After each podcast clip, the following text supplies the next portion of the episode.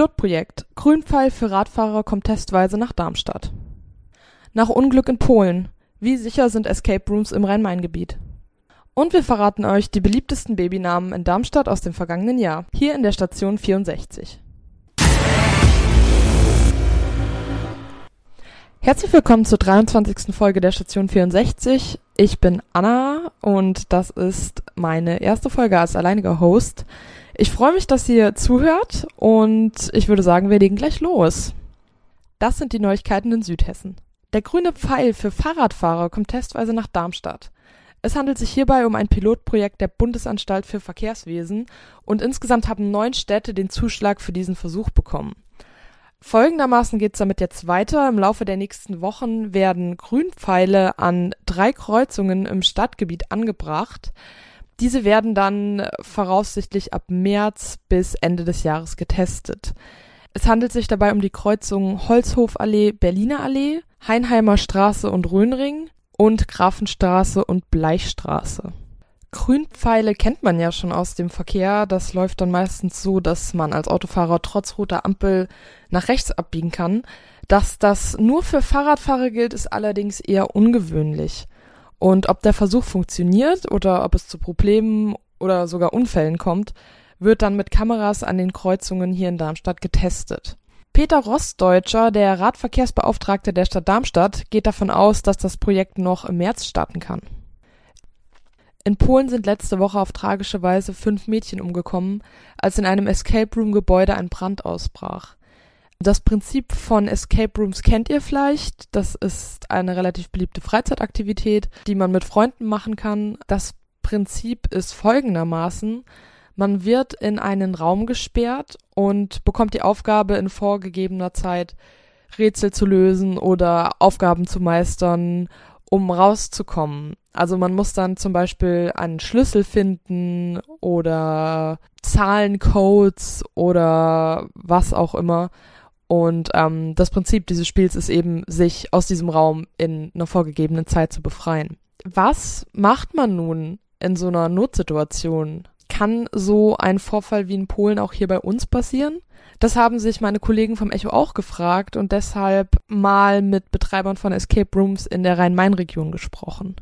Dabei kam zum ersten heraus, und das ist die gute Nachricht, dass nach hessischer Bauordnung Escape Rooms genehmigungspflichtig sind. Das hat das Dezernat für Stadtentwicklung und Bau in Wiesbaden mitgeteilt. Außerdem haben die Betreiber angegeben, dass niemand in ihren Escape Rooms eingeschlossen wird, Teilweise wird außerdem sogar mit Kameras überwacht und es gibt Panikbuttons und Sprechverbindungen.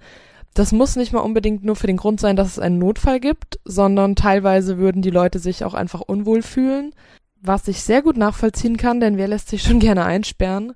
Und generell seien die Kontrollen hier in Hessen strenger als in Polen. Trotzdem hätten wohl einige Gäste ihre Reservierungen wieder zurückgezogen. Das hat zum Beispiel ein Betreiber aus Wiesbaden erklärt. Ich weiß nicht, wie seht ihr das? Fühlt ihr euch jetzt unsicherer bei dem Gedanken, in einen Escape Room zu gehen? Habt ihr es vielleicht sowieso noch nie gemacht? Oder seid ihr dann eher die Fraktion, die sagt, nee, einmal und nie wieder? Äh, lasst es uns gerne wissen auf Facebook oder ihr könnt auch einfach eine E-Mail schreiben an eol-kontakt.vrm.de und wir sind gespannt, was ihr zu dem Thema zu sagen habt. Kommen wir zu besseren Nachrichten und zwar zu Babys. In Darmstadt sind 2018 wieder viele davon auf die Welt gekommen. Mit 4.323 Geburten wurde damit der dritthöchste Wert der vergangenen Jahre erreicht. An dieser Stelle gebe ich euch jetzt kurz Zeit zu überlegen und zu schätzen, welche Namen dabei wohl am beliebtesten waren. 3, 2, 1. Trommelwirbel. Bei den Mädchen waren Emilia und Mia die Spitzenreiter und auf Platz 2 landete der Name Emma. Bei den Jungs wurde der Name Leon am häufigsten gewählt. Ihm folgte Paul und ja, ich würde sagen, das sind die Chancen ganz gut, dass sich in ungefähr 25 Jahren einige Pärchen mit dem Namen Emilia und Emil trauen lassen. Notiz an das Echo. Vielleicht kann ja dann jemand mal in 25 Jahren beim Standesamt nachhorchen, wie es da aussieht. Da kann man ja dann eine eigene Statistik zu machen. Standesamt ist ein gutes Stichwort. 2018 wurde nämlich auch wieder geheiratet. Falls ihr also das Gefühl habt, dass sich in eurem Freundeskreis alle trauen lassen, scheint euch dieses Gefühl nicht zu trügen.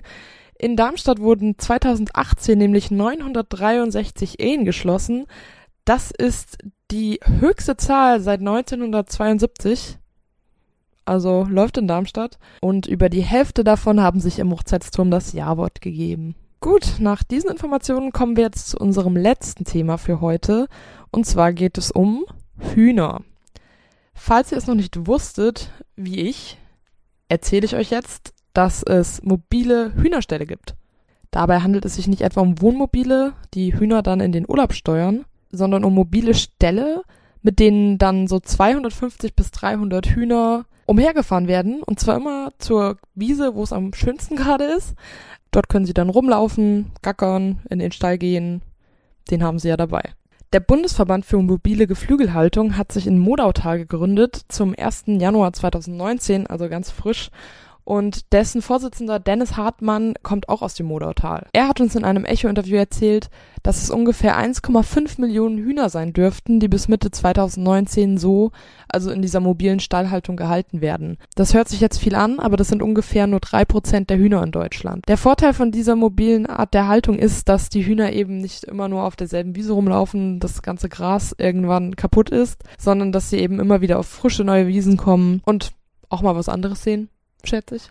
Da freuen sich die Hühner bestimmt auch. Der Bundesverband hat sich über eine Facebook-Gruppe gegründet und möchte sich jetzt in der Zukunft in der EU dafür einsetzen, dass es bald eine Kennzeichnung für diese Eier aus mobiler Haltung gibt. Also wenn ihr jetzt auch Lust auf frische Eier habt, könnt ihr einfach mal googeln, wo da bei euch die nächste Anlaufstelle ist. So, und damit sind wir durch mit unseren Themen für heute. Ich hoffe, es hat euch ein bisschen gefallen. Ich hoffe, wir hören uns nächste Woche wieder. Und ich wünsche euch ein schönes Wochenende, eine gute Woche und bis dann.